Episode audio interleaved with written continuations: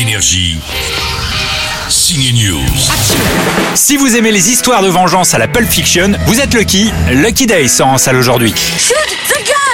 Le co-scénariste du film Pulp Fiction joue avec tous les codes de son succès et de son film Killing Zoe dans cette histoire de tueur à gages, de règlement de compte signé Roger Avary. Pour Lucky Day, il a encore tapé dans l'inépuisable stock de cartouches américaines. Sortez les flingues.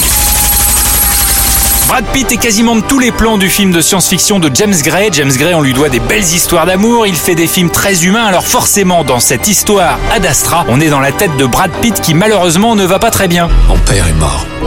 Alors Brad, c'est ça le problème? À première vue, je joue un cosmonaute expérimenté. Le genre de type qu'on appelle à la rescousse pour faire le job. Mais à l'intérieur, il est en rage contre lui-même. Sa vie ne lui convient pas. Son père, qui a été l'un des pionniers des explorations de l'espace, a disparu lors d'une mission il y a très longtemps. Tout le monde assume qu'il est mort. Et maintenant, on lui dit qu'il serait peut-être vivant, et on a besoin de lui pour partir à sa recherche.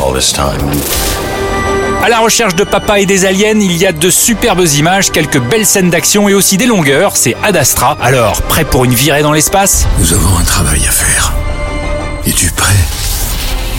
Je suis prêt. Énergie. Signe News.